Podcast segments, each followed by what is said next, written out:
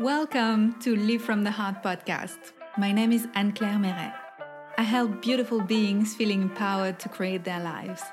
I coach, teach, create programs, write books, among other things, and I love it. It took me years of healing and coaching, but I finally found the way back to my heart. Today I thrive and help people thrive too. Everything is happening faster and faster.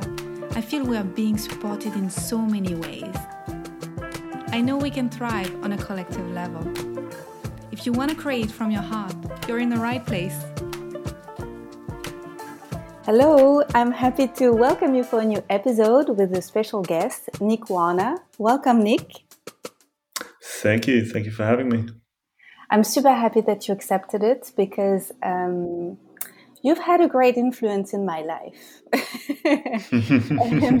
I had a chance to meet you in person in Berlin, and uh, mm. and then I started to follow you on social media, and I really love what you're sharing with the world.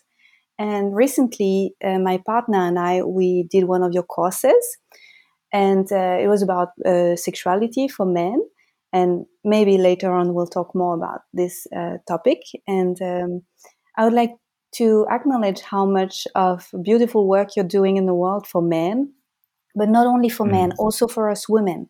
Because when men understand themselves better, they are so much better partners. So thank you so much. Thank you. can you please introduce yourself with your own words? I can. Um, my name is Nick. I grew up in Australia. I studied architecture worked in architecture for a number of years. I was married to a very beautiful woman, and my life was a mess. And I kind of waited till I hit rock bottom, like many of us do, before things started to change. And I went on a journey of about three and a half years of traveling across the world, really diving into different modalities of healing that called me and that I believed I needed. Um, so you know, deep into meditation and breath work and yoga and dark rooms and plant medicine and uh, sexuality and sacred intimacy and tantra. And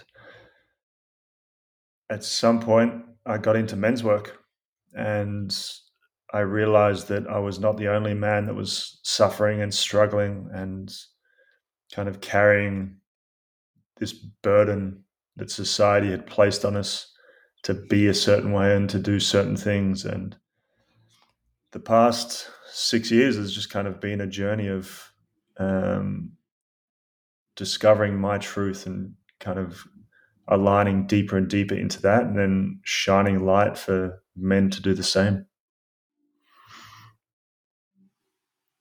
It's amazing and it's beautiful and hmm. it's beautifully done also because i feel that what you're sharing is so much um, we can see that you've been through some depth but you hmm. make it very articulate for example on instagram and you make it easy to understand what it means to hmm. do the work yeah it's um there's so much noise and fluff and this is one of the things when I first got into kind of the sacred intimacy of or the sexuality side of it, there is so much fluff and so much um,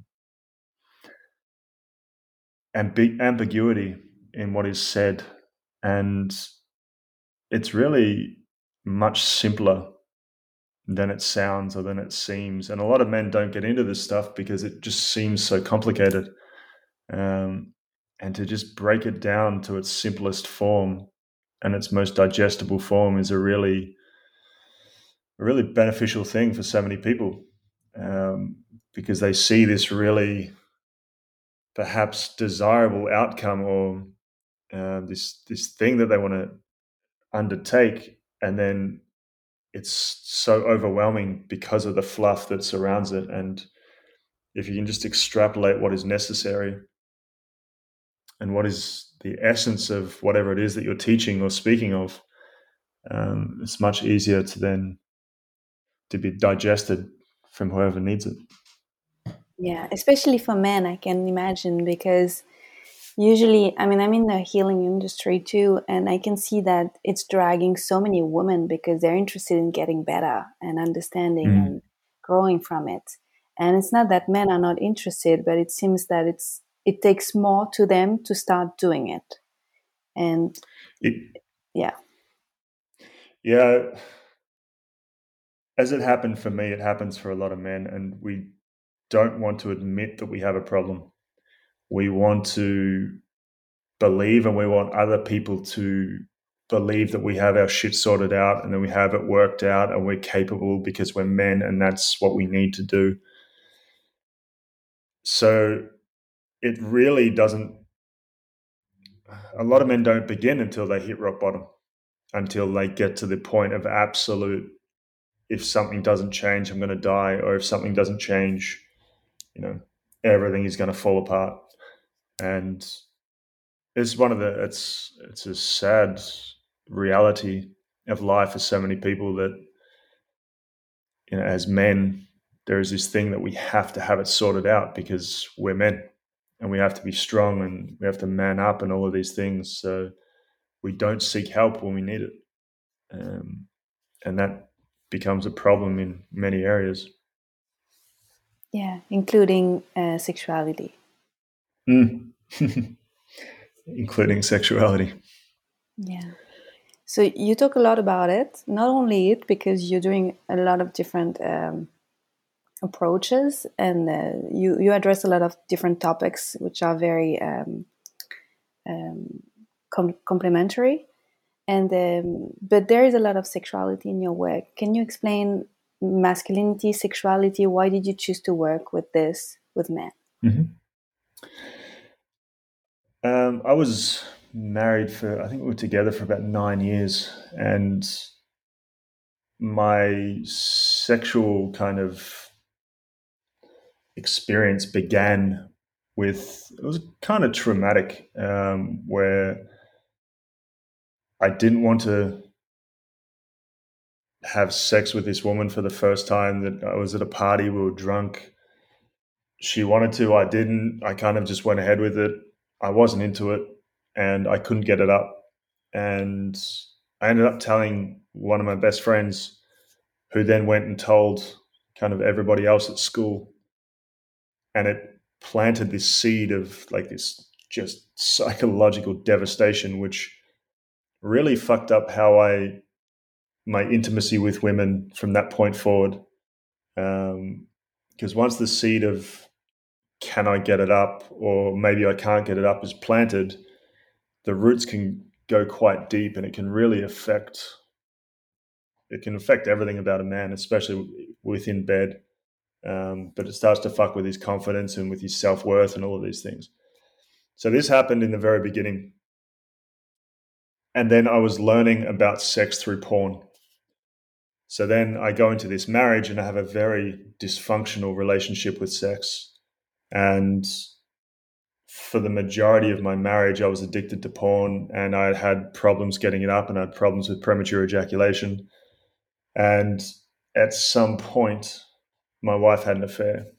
And it was, I mean, I look back, uh, it took, it took me probably two years, or a year and a half, but I look back on it and it was the greatest gift that I've received because it just it was kind of like the rock bottom of like, all right, now you either need to start healing and start looking at yourself, or you're going to continue on down the path that you you were headed, and it's not going to end well. So when I went traveling, one of the main things I wanted to get into was to learn about sexuality and to learn why I had these problems.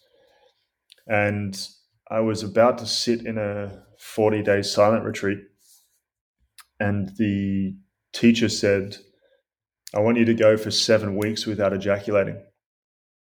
And I want you to see what happens to your creativity and to your energy and to your life when you do that.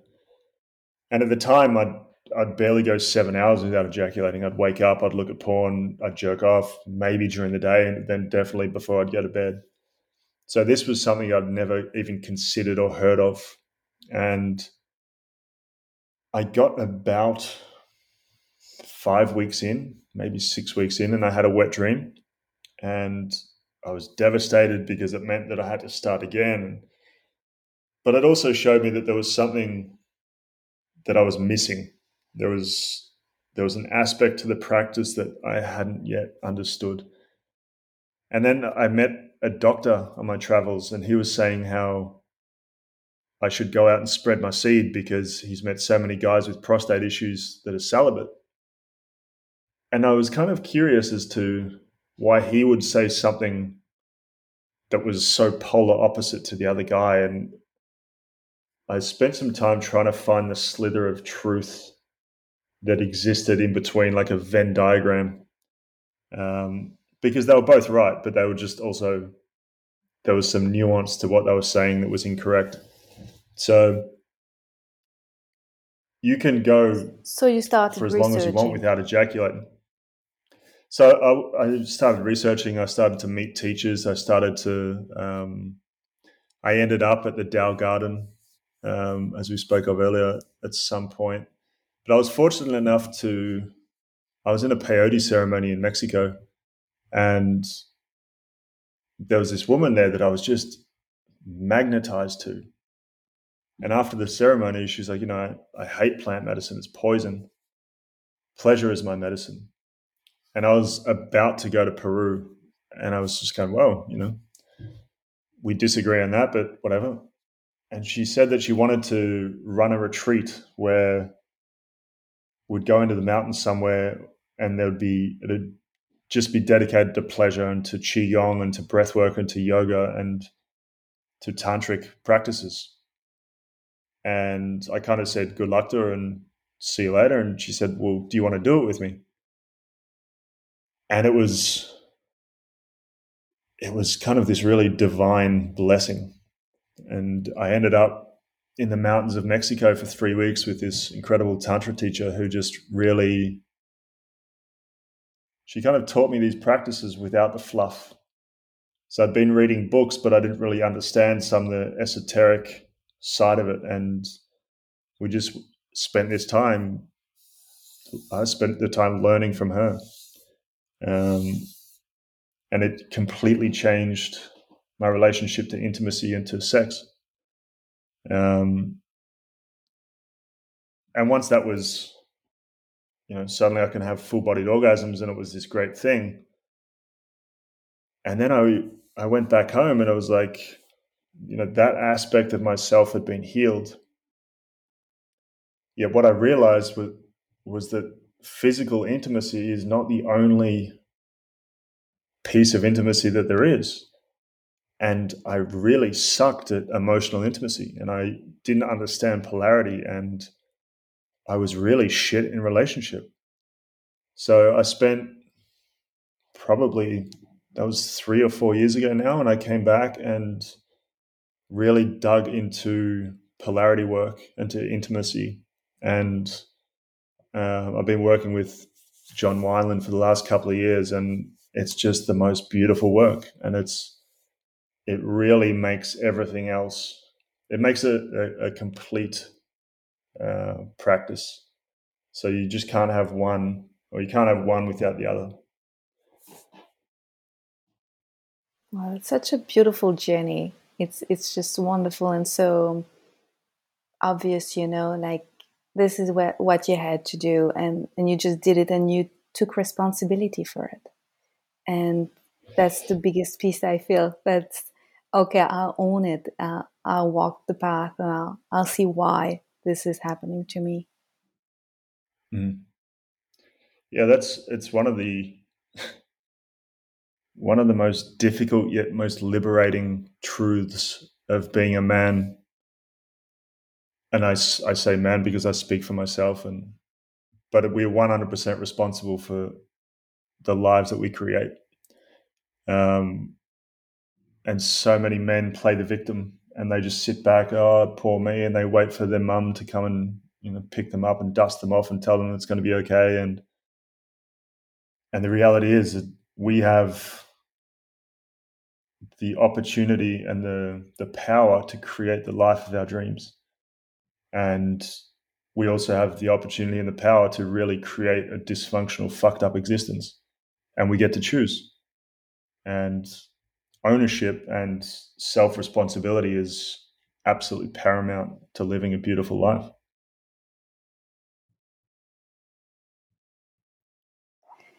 You talked about polarities. Can you please mm. um, talk a little bit more about that? Yeah, we. Um,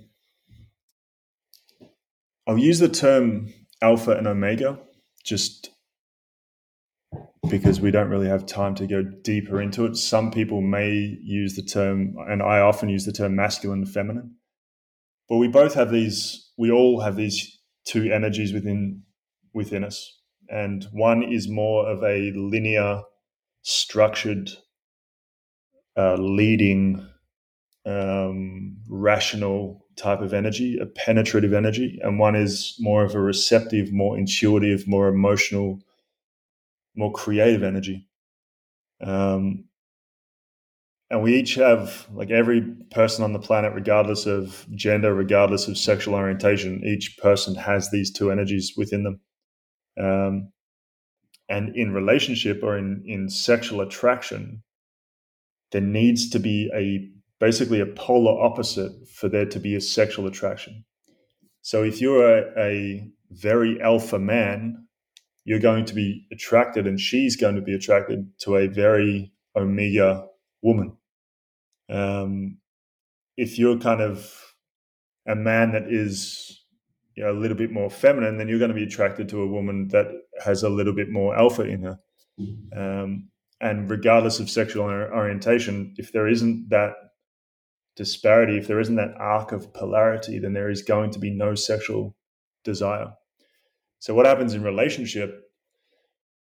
Often in the beginning there is this this polarity, yet as time goes on, if we don't work on it or if we don't understand it, the polarity begins to diminish. And this can happen in relationships where you become really good friends, but the sexual or the physical intimacy starts to dissolve. Um, this can be because perhaps the woman either from wounding or from whatever becomes more alpha or more masculine and the, the the man becomes more feminine. And it's not the it's not the core essence of who they are. So for the woman she becomes tired and she becomes exhausted and worn out but she doesn't trust the man to be able to lead and to be able to hold her. So she naturally just steps up and he just becomes lazy and kind of allows it to be. So suddenly, you know, the emotional intimacy, or at least the physical intimacy, will dissolve in that relationship. So it's it's not the be all and end all, but it is an incredibly powerful tool to understand and to be able to use um, to dance between. You know, one moment you can be really in your feminine energy, and then the moment calls that you have to step up into your masculine, um, and vice versa. So it's not like you're stuck at, at either one, and it's not like you have to have more than one than the other. It's all it's a beautiful spectrum, and it's just understanding how it works is kind of the great benefit of it. Yeah, and I can see how it is important to be able to shine light on it because otherwise you can change partner, but then you will again play the same game because you didn't understand why it happened in the first place. Exactly. It's um, one of the common things is, you know, there is a plethora of evidence and of reasoning why a woman shouldn't trust men. She grew up, and perhaps it was a father or her first boyfriend or her brother or whatever. But she grows up and she can't trust men. So her masculine side becomes stronger because she only trusts her own masculinity more than she trusts it externally. And then she's going to be naturally more attracted to a guy with a more feminine essence. And there's nothing wrong with that. However, a lot of the time, that's because she can then control him. So she feels safer when she's in her masculine. So therefore, she's attracted to a guy who is less, uh, less in his masculine. So then there's this wounding, and he's in his feminine because you know, father issues, mother issues. There's a plethora of reasons. Um, but until they both work on the wounding, it's going to stay the same. And then they'll, you know, the intimacy will dissolve. They'll go into a new relationship. It'll start off great and it'll be the same shit because they didn't work on the shadows of why they are the way they are. So, really understanding that allows you to then step into your power and really own where you're at and who you are and, and the essence of who you are. And um, yeah, it's a really it's a really beautiful modality to to kind of work with within relationship. Um, how would you recommend someone to work on that topic? Would you recommend to read books, to find a coach which is um, able to guide guide you? How did you do it? The first book I ever read on the topic was, and the book that I recommend for every man and even women. I've I've given it to a lot of women, and they've all it's kind of blown their mind at how well this guy has understood the feminine, and that is The Way of the Superior Man by David Deida. Um, he has another one which is more based on the feminine, which is called Dear Lover.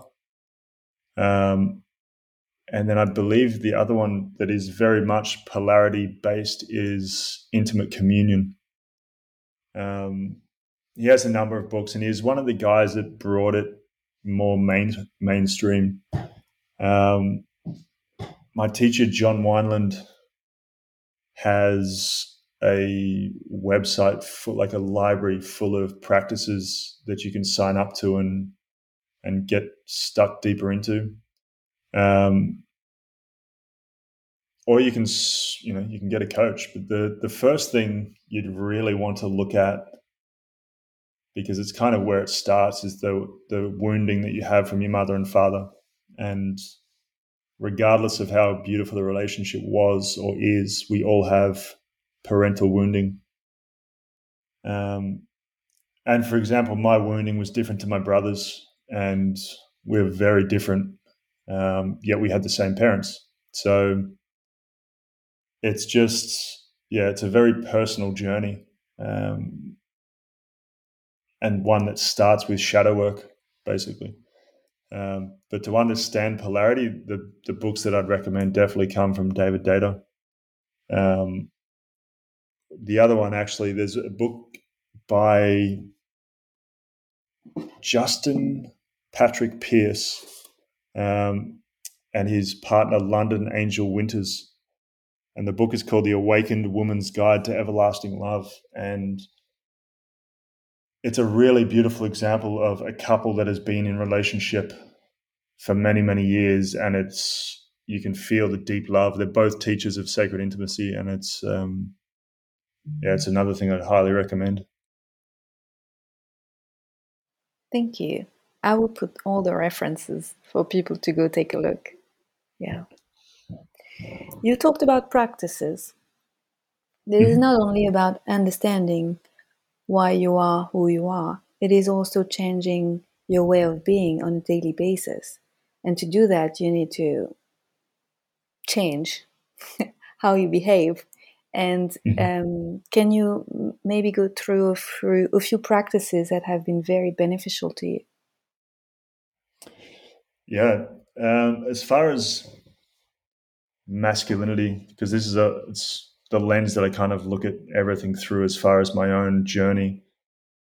Um, presence for me is one of the key pieces and our greatest gifts that we can offer the world, whether that's our partner, whether it's our clients, our boss, our friends, a stranger on the street. Our capacity for presence and to embody presence um, is a gift. And you can you can feel in communication with people that most people don't know how to be present. They're often caught up in their own thoughts. They're thinking what to say next. Their kind of eyes are darting around the room, following their thoughts. It's it's um, and then you can imagine when it comes to intimacy, how disruptive it is and how off-putting it is when the person isn't present. So, I mean, for me, and, and kind of the core non negotiable practice is meditation. Um, and then breath work as well. So, whether that's some form of Kundalini um, or kind of a Wim Hof style, or some type of um, more yin, more gentle Taoist practice um, or a Qigong practice of just moving the energy. Um, they're two non-negotiable. So meditation and breath work are two non-negotiable practices that I have daily. Um, and then the other thing that I, I really love going to the gym. It's um, there's something about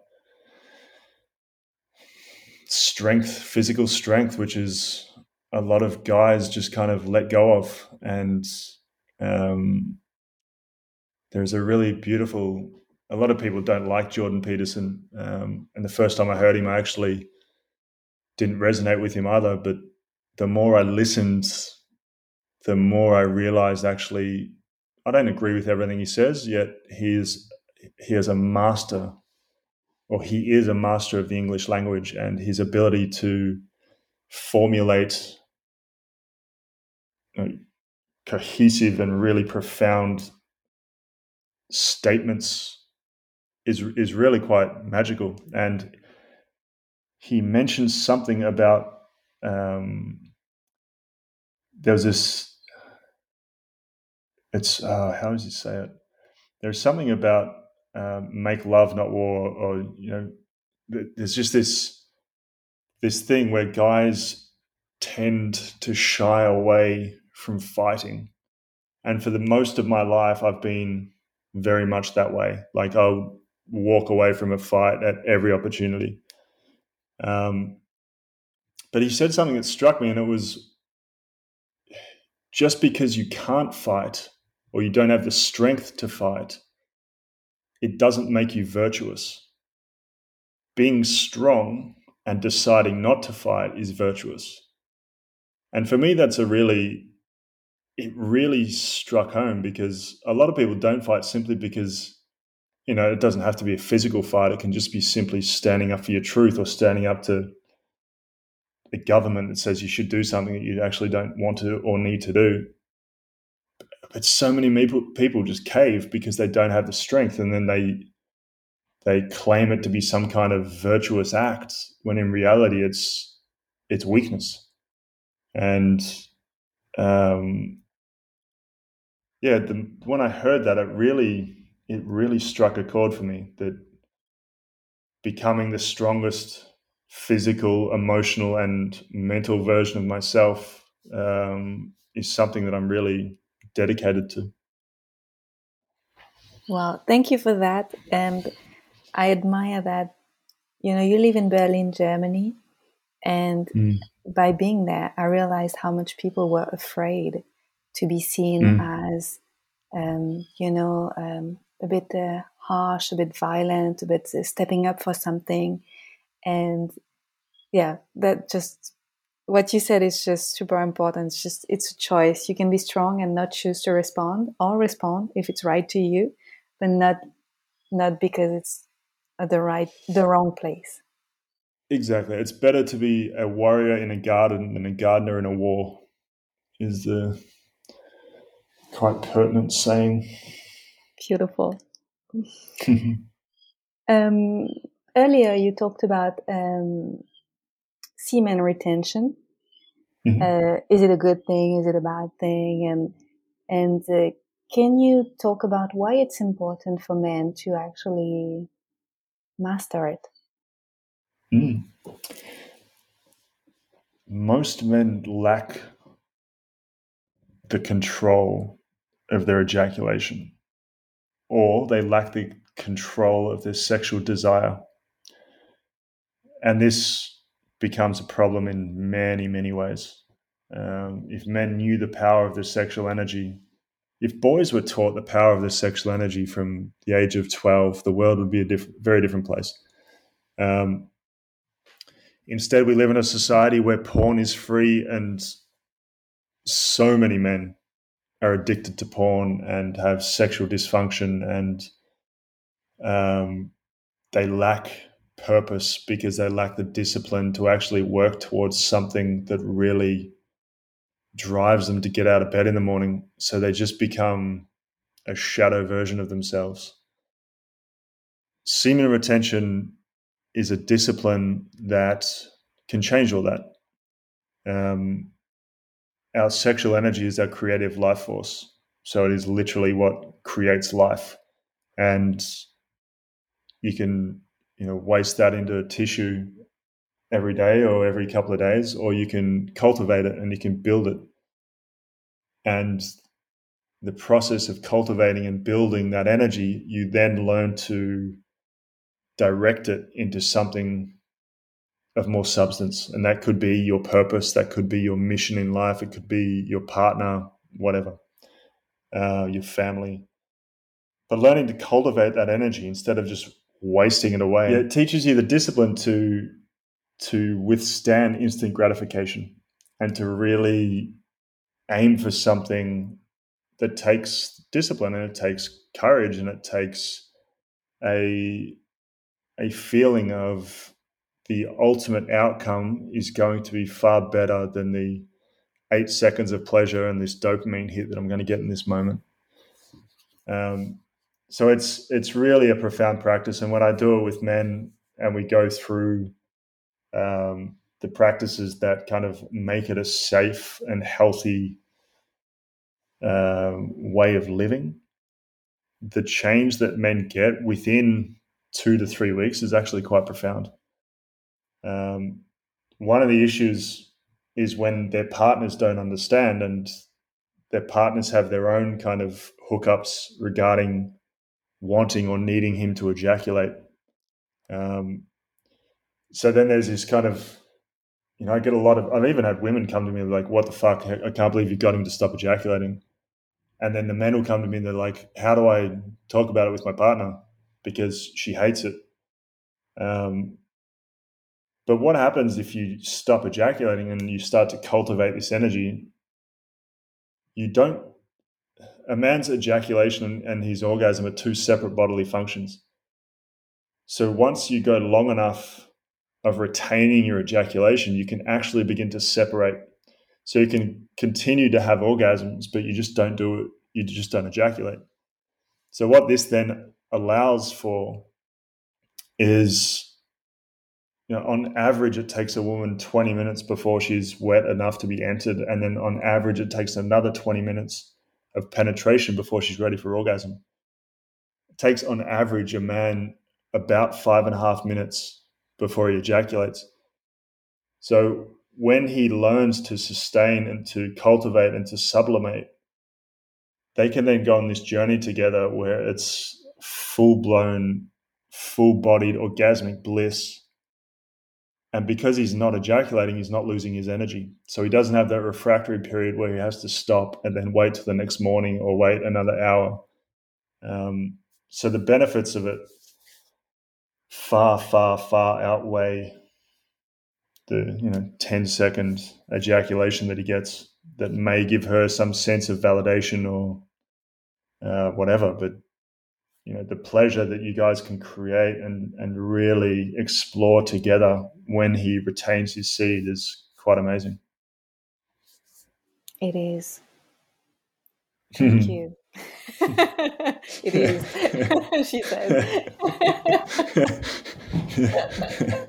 And thank you for that. And also um, it also very much deep, uh, deepens the intimacy.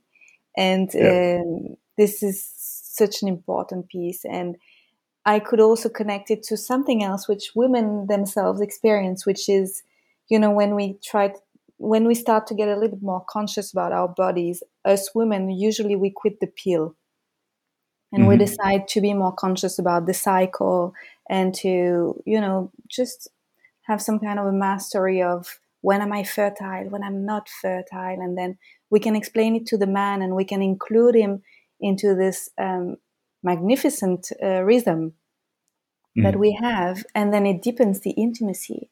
And it feels mm. to me that this semen retention, um, I would call it a bit of a game. um, it is it is the masculine way of deepening the intimacy that we have when we respect our cycles. Mm. Yeah, it's it's really it brings another level of responsibility and another level of depth and just the, all these things that just make us better men uh, rather than some you know boy that can't control his ejaculation and can't control his sexual energy and can't control his desire and he becomes needy and he it's just a it's very unbecoming. Um, and you know the women that i've met that have partners who have practiced semen retention have all kind of said the same thing like it's it would be difficult to go back to a man that doesn't know how to do it or doesn't do that at all let's make it the new normal hmm. I'm trying. How do you feel? Where are we heading collectively? Do you feel that there is more and more men interested in it? In semen retention or in uh, in you in, know in owning responsibility for their masculinity more in a broader view? uh, I would like I would like to say yes. that men are many, many, many years emotionally behind women, uh, especially as a collective. And, you know, we see, I see men really doing their best to step into this healthy masculine. And then you look at things that are happening in Iran, and it's just, it's kind of polar opposite of, it's like the most evil, fucked up kind of side of the patriarchy still still happening, and seemingly nothing is being done about it. Um, at the same time, I think that's a very similar story, story all over Earth. Is when the more we heal, the deeper, the darker the stuff comes up to get healed, and I think we're really there is so much being healed as a collective that we're starting to get to the really kind of the really fucked up, the really dark stuff, um, and that's going to be a process for a little while. And I think as a collective, yes, we are healing, and yes, there are more men that are interested in this stuff. Um, and one of the beautiful things of it is that there are a lot of women that are just no longer taking it it's just like, no, I'm fuck, I'm not going to put up with a with a boy. Um, there are so many men who are psychologically still stuck in boyhood, and for women to turn around and just say, no, no not today, like I'm done with that shit. Uh, this is kind of this is one of the the key catalysts for men coming into this work is that they the relationship broke down and they don't understand why. And you know their partners like well go work on yourself and then here we are. Hmm. what would you say to someone who doesn't know where to start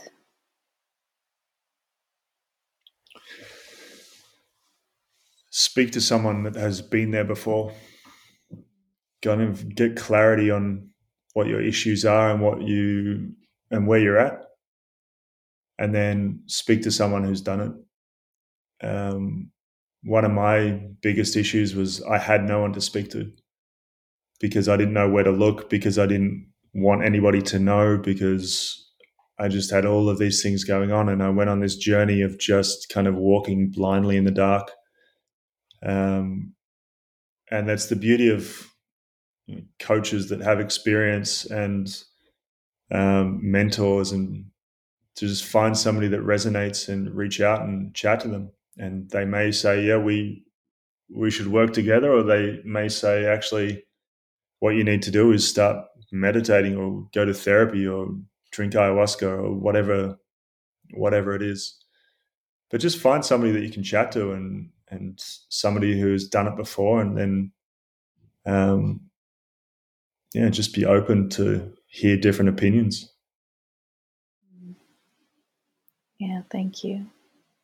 this took me back to your course. So we recently did one of your course, and we could only watch the replay because of the time difference. Hmm. And mm. I was just witnessing. You said earlier, like a fly on the wall, mm-hmm.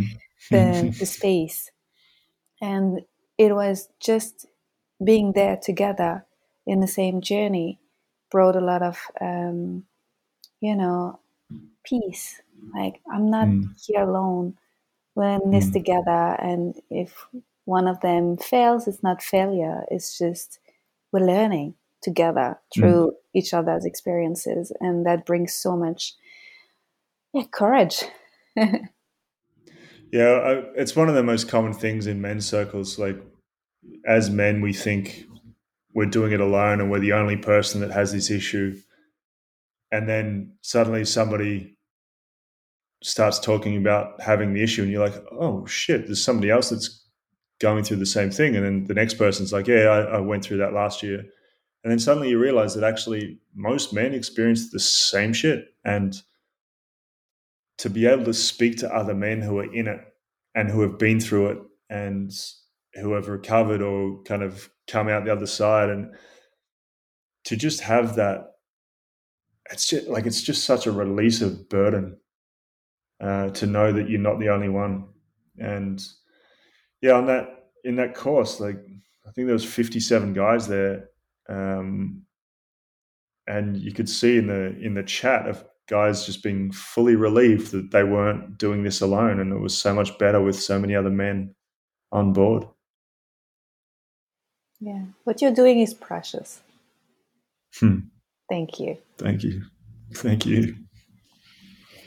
Would you like to add anything?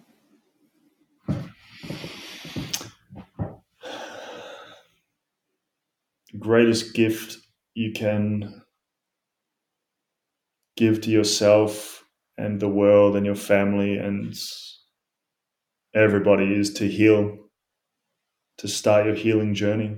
And so many people on on this planet point the finger at everybody else and blame other people and play the victim. And there's all of this projection and it's just, if every single person just kind of reflected on where they were at and what they needed to do to be better people it would be a different world it's it's very easy to point to the stick in the eye of somebody else and not realize that you have one in your own eye. So, yeah. Thank you. How can we find you online and how do you work with people? If someone wants to reach out to you and learn from you, how can we do it? So, I'd offer one to one coaching and mentorship um, I have an online men's community where we speak twice a month, and we have a Telegram group. Um, I have a program called the Empowered Lover, which I hope to release in January. We're looking which will be an eight. One. Forward yeah. to that one. it will be an eight-week course that kind of explores everything in the realm of sexual energy and polarity because um, as I said, having one without the other doesn't really make so much sense. Um, so yeah, you can find me on Instagram at just at Nick Warner, and then reach out and be happy to have a chat and see where you're at. And I will put your links so that people can easily find you. Thank you. Thank you so much. Well, you know the um, if you ever you want to talk, come back and talk about something else, um, the door is open. Thank you so much. I'm sure we can think of something. Thank you. Have a great day. You too. Thank you for your presence. If you've enjoyed this episode, share it, like it, save it. You can follow me and connect with me via social media and my website, simply with my name, Anne Claire Meret. See you soon with more content from the heart.